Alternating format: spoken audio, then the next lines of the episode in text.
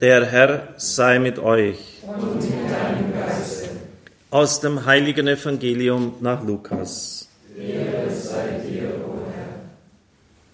In jener Zeit kam Jesus nach Jericho und ging durch die Stadt. Dort wohnte ein Mann namens Zachäus. Er war der oberste Zollpächter und war sehr reich. Er wollte gern sehen, wer dieser Jesus sei, doch die Menschenmenge versperrte ihm die Sicht, denn er war klein. Darum lief er voraus und stieg auf einen Maulbeerfeigenbaum, um Jesus zu sehen, der dort vorbeikommen musste. Als Jesus an die Stelle kam, schaute er hinauf und sagte zu ihm, Zachäus, komm schnell herunter, denn ich muss heute in deinem Haus zu Gast sein. Da stieg er schnell herunter und nahm Jesus freudig bei sich auf.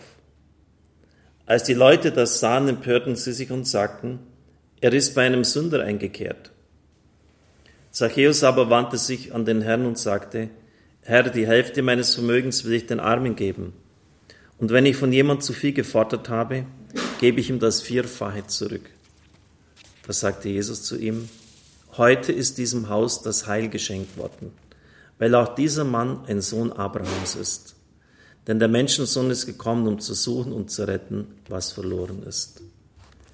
Evangelium unseres Herrn Jesus Christus. Lob sei dir, Christus.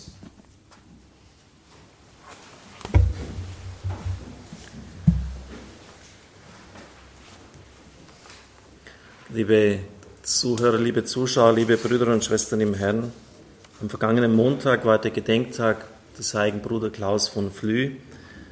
Es sind 600 Jahre her, 1417, dass er geboren worden ist.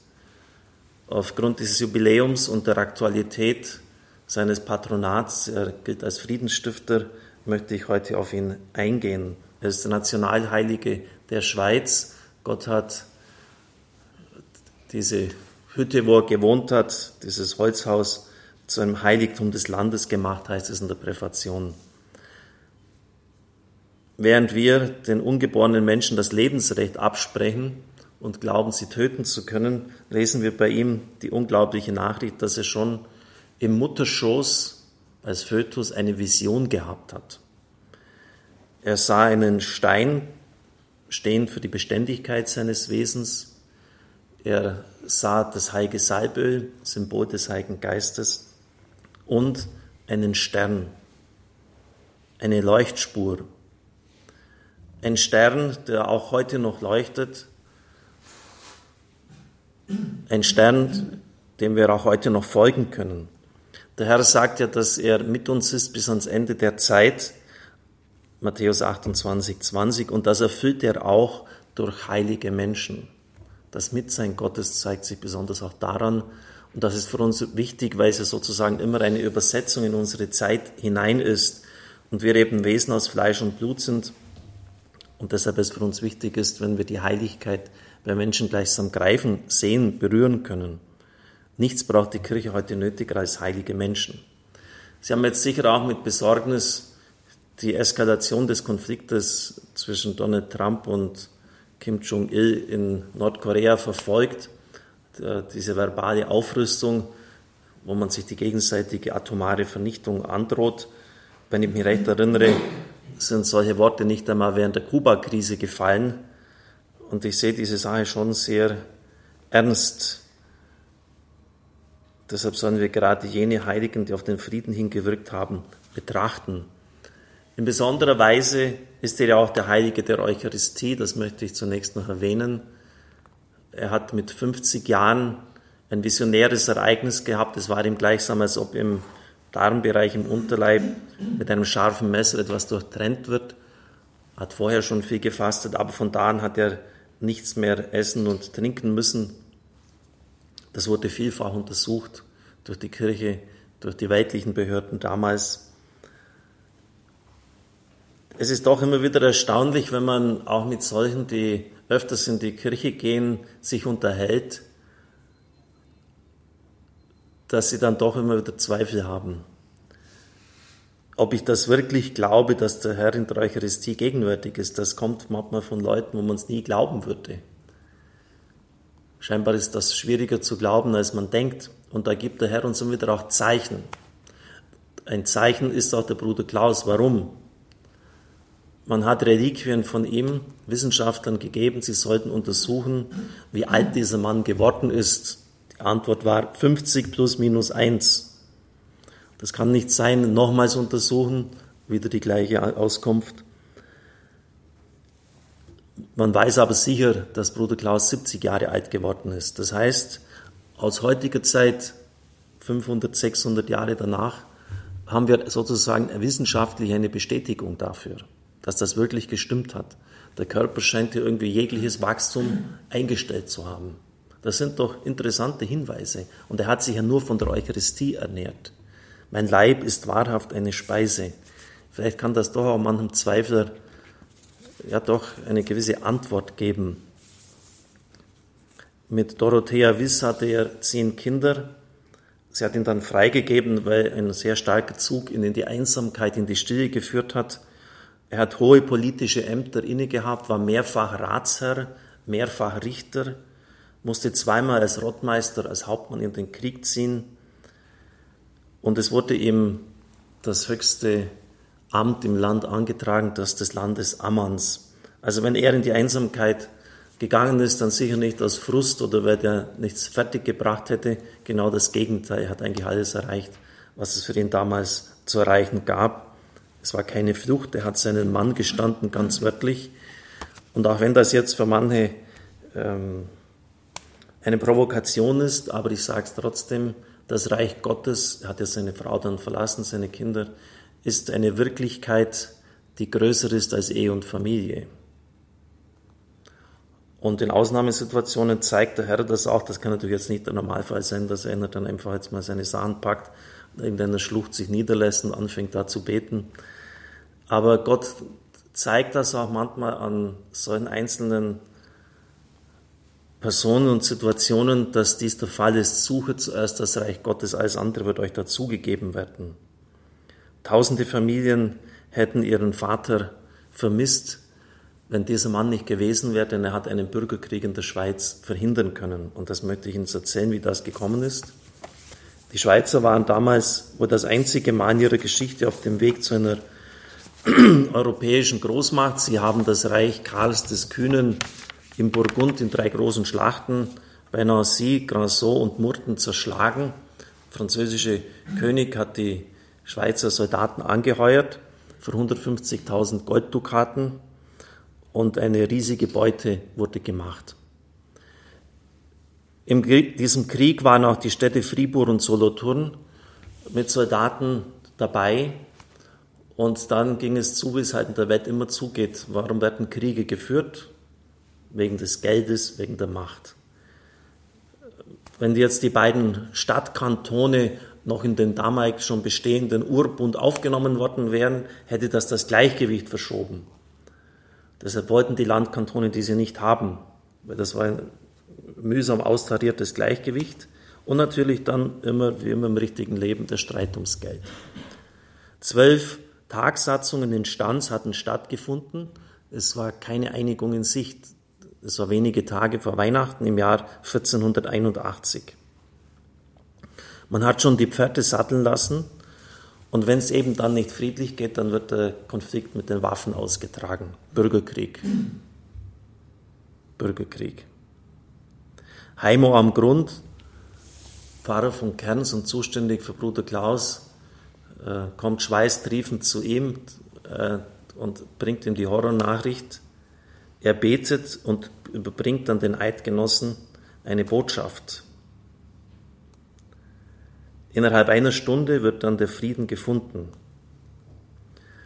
Leider, leider wissen wir nicht, was er gesagt hat. Man kann es vielleicht erschließen aus einem Brief, den er ein Jahr später diktiert hat. Er konnte selber nicht schreiben, nicht lesen, an den Rat von Bern. Und da sagt er, ihr sollt aufeinander hören und einander gehorsam sein. Und ein anderes Wort, Fried ist allweg in Gott, also Frieden ist nur in Gott zu finden. Es waren ja nicht wenige Leute bei dieser Tagsatzung da. Und bis heute hält sich eine Tradition, ich habe das von Leuten, die sich sehr gut auskennen, mit Bruder Klaus selber gehört, die berichtet haben, Bruder Klaus hätte eine Vision gehabt und er hätte den Inhalt dieser Vision den Leuten übermittelt. Was ich jetzt sage, äh, erfordert natürlich nur rein menschliche Glaubwürdigkeit. Und er hätte gesehen, dass Gott jeden verdammen wird, dass er in die Hölle kommt, der den Krieg beschließt. Bruder Klaus war da schon über zehn Jahre in der Rampft und man wusste, das war jetzt nicht irgendeiner, der hat jetzt da mal das letzte Mittel, die Drohung mit der Hölle, als, als Jack Astor zieht, als das letzten Trumpf, der sticht, sondern das war sehr ernst. Möglich ist es durchaus, denn er hat ja auch einem Ehebrecher die Hölle einmal gezeigt, wo er hinkommt, wenn er nicht aufhört, diesen Weg zu gehen. Oder als Richter hat er erlebt, wie seine Kollegen bestechlich wurden und er sah dann Feuer aus dem Mund eines Richters kommen, das Höllenfeuer. Auf jeden Fall verdankt die Eidgenossenschaft ihm die Bewahrung der Einheit und Bewahrung vor Krieg und deshalb ist er Friedensstifter. Das hat er dann 500 Jahre nochmals gleichsam unter Beweis gestellt, ein zweites Mal hat er dem Schweizer Volk die Gnade der Verschonung vor dem mörderischen Zweiten Weltkrieg erlangt. Ganz Deutschland lag Hitler zu Füßen. Der sogenannte Erbfeind Frankreich war militärisch innerhalb kürzester Zeit niedergerungen worden. Hitler bereitete schon den Krieg, Stichwort das Unternehmen Barbarossa gegen die UdSSR vor die Sowjetunion und dazu brauchte er Soldaten. Er hat damals auch völkerrechtswidrig etwa die Luxemburger bis heute, ich habe ja dort geschäftlich viel zu tun gehabt und das hört man fast bei jedem Gespräch dann, äh, in die Wehrmacht gepresst. Und wenn da einer abgehauen ist, dann hat es Sippenhaft gegeben für die Angehörigen, die kamen ins KZ. Also wenn die Schweiz überfallen hätte, hätte er dann nochmal ein paar hunderttausend, ein paar Millionen Soldaten mehr gehabt. Denn Russland ist ein riesiges Land und die Rote Armee auch zahlenmäßig stark. Und deshalb hat er starke Panzerverbände und motorisierte Verbände an der Grenze zur Schweiz zusammengezogen. Die Schweizer wussten, was die Stunde geschlagen hatte. Auch wenn sie tapfer waren, gegen diese Übermacht hätten sie keine Chance gehabt. Am Pfingstsonntag, 13. Mai 1940, abends 20.30 Uhr, die Schweizer Armee war in höchster Alarmbereitschaft, erschien vor den wachenden Soldaten und dem Volk in der Gegend des Weidenburger Tales eine riesige Hand am abendlichen Himmel. Sie breitete sich schützend und segnend über die ganze Gegend aus. Augenzeugen berichteten später unter Eid, die wenigsten waren Katholiken, fast nur Protestanten und Calvinisten. Es war kein Wolkengebilde, sondern eine ganz klar messerscharf konturierte, gezeichnete, knochige Männerhand. Wenn man so in den Himmel hinaufschaut, kann man ja sich irgendwelche Schäfchen oder Fantasiegebilde sich vorstellen. Aber sie haben gesagt, das war es nicht. Man hat sogar die Adern, die Fasern dieser Hand genau gesehen. Viele sahen in dieser Erscheinung ein Zeichen dafür, dass die Schweiz durch die Bruder Klausenhand beschützt wurde. Und es war auch so. An diesem 13. Mai, als das war, also genau diese Erscheinung am Himmel, hat der damalige evangelische Oberbefehlshaber der Schweizer Armee, General Henri Guissin, an das Sachsener Bruder Klaus geschrieben, Büro telegrafiert, betet bei Bruder Klaus, der Friede des Landes ist nur noch in Stunden gezählt, nur noch Stunden haben wir den Frieden, dann geht's los. 100.000 Fußpilger nach Sachsen und 250.000, 250.000, eine Viertelmillion neuntägige Gebetsnovenen von Jugendlichen waren die Antwort des Schweizer Volkes. Mein Heimatpfarrer Mark Schmid, er starb 89, war bei dieser Einheit dabei, die da die Schweiz überfallen sollte. Und der hat es mir persönlich gesagt, und das können Sie jetzt glauben oder nicht, dass Hitler durchaus den Angriffsbefehl gegeben hat, aber die Panzer nicht angesprungen sind. Dann hat man den Sprit einmal wechseln lassen, zweimal den Treibstoff, aber sie sind nicht angesprungen. Ich sage Ihnen dies deshalb, weil wir immer meinen, die Mächtigen, die machen ja sowieso, was sie wollen. Was sollen wir denn tun? Wir sind nicht ohnmächtig. Und wenn ein Volk in die Knie geht, wenn ein Volk wirklich so, wie es die Schweizer damals gemacht haben, nicht nur ein oder zwei, sondern ein paar hunderttausend, ernsthaft bittet, dann, ist, dann kann man wirklich sagen, wie es in der Werbung heißt, anything goes. Alles ist möglich. Und deshalb bitte ich Sie jetzt auch ganz besonders, ich nehme das jeden Tag mit in die Messe, in die Wandlung hinein, diesen Konflikt in Nordkorea. Sie wissen, ich aus 20 Jahren Radio erfahren, dass ich kein Apokalyptiker bin. äh, dafür zu beten, aber die Sache ist sehr ernst. Denn beide sind so gestrickt, äh, wenn man so das mal so anschaut im Fernsehen oder die Videos, dass keiner nachgeben wird. Trump wird nicht nachgeben und der andere auch nicht. Und das ist immer der Weg gewesen, der in die Eskalation und, und in die Krise geführt hat. Es ist unsere Aufgabe, dafür zu beten, das dem Herrn immer wieder hinzutragen, weil das kann Kettenreaktionen ausrufen, da, da, hervorrufen, da haben wir gar keine Ahnung. Den Herrn zu, zu bitten, dass das abgewendet wird. Gerade Bruder Klaus ist ja ein Beispiel dafür. Übrigens, es war der 13. Mai, Fatima-Tag. Erste Erscheinung der Mutter Gottes in Fatima 1940. Und wieder an einem 13. am 13. September hat Adenauer den Durchbruch in Moskau 1955 erzielt. Man wusste aus Unterlagen des Roten Kreuzes, dass noch 30.000 Männer und Frauen in Sibirien in den Bergwerken lebten. Die waren moderne Arbeitssklaven.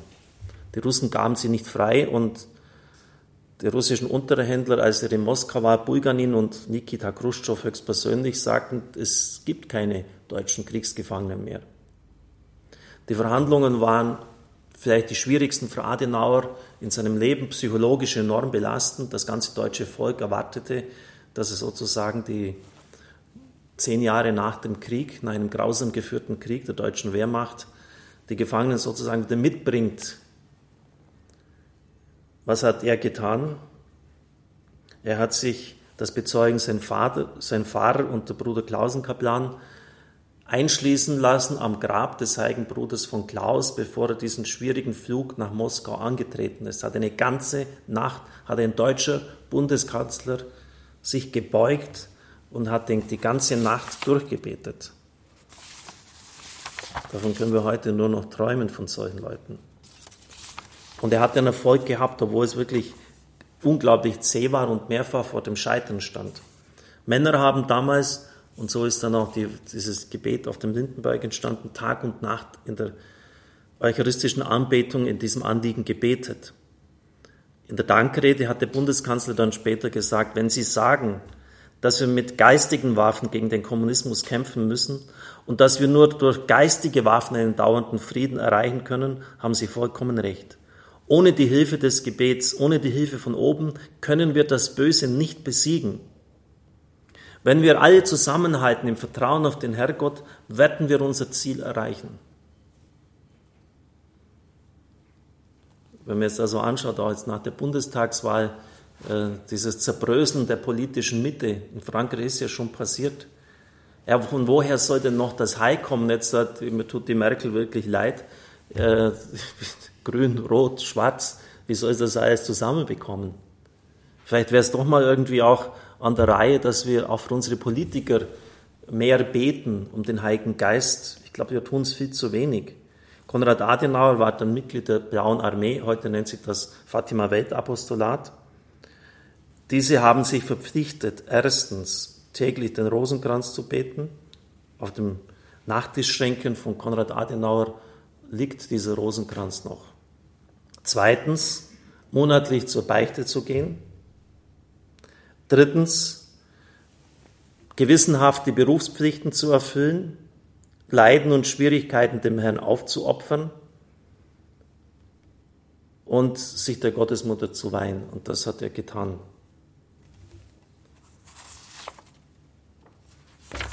Liebe Brüder und Schwestern im Herrn, und dann kam der Durchbruch. Wie ich höre, so in Kopie habe ich hier eines Schreibens von ihm, Adenauer, wollen die katholischen Männer der Erzdiözese Freiburg während meiner Reise nach Moskau bei Tag und Nacht in der Rampfkapelle bei Bruder Klaus beten. Ich danke Ihnen von Herzen für Ihre Hilfe. Er hat ja gewusst, er hat ja keine Chance. Die deutsche Wehrmacht hat ja nur verbranntes Land hinterlassen, alles vernichtet, zerstört. Warum sollten die Russen da nachgeben? Der wusste, die einzige Hilfe, das, das ist nur von oben, das kann nur noch Gott selber richten. Und er hat es getan. Das sind jetzt drei so Beispiele, wo ein ganzes Volk von einem mörderischen Krieg bewahrt worden ist, wo Zehntausende wieder heimkehren durften und die Bewahrung nicht nur einmal stattgefunden hat, dass wir nicht ohnmächtig sind. Denn ich erlebe immer mehr, dass auch bei unseren Leuten sich Resignation breit macht. Ja, wir können eh nichts tun, die Mächtigen machen sowieso, was sie wollen. Wenn Sie die Heilige Schrift lesen, die Völker, Jesaja, Deutero Jesaja 40, die Völker dieser Erde sind vor Gott wie ein Tropfen am Eimer. Und das hat übrigens Pius XII. in seiner Enzyklika mit brennender Sorge reingeschrieben. Und das heißt, als Hitler das gehört hat, sei er völlig ausgerastet, einen Tobsuchtsanfall bekommen. Weil er, weil er dort gemerkt hat, dass an dieser Stelle, wie seine Macht völlig relativiert wird. Was ist denn das für ein, für ein elender Erdenwurm im Vergleich zu Gott? Die Völker sind vor Gott wie ein Tropfen am Eimer. Also er ist eigentlich der Chef im Ring. Das wissen wir und deshalb können wir ihn auch bitten und sollen wir ihn bitten, dass er uns hilft in diesem schwierigen Anliegen. Amen.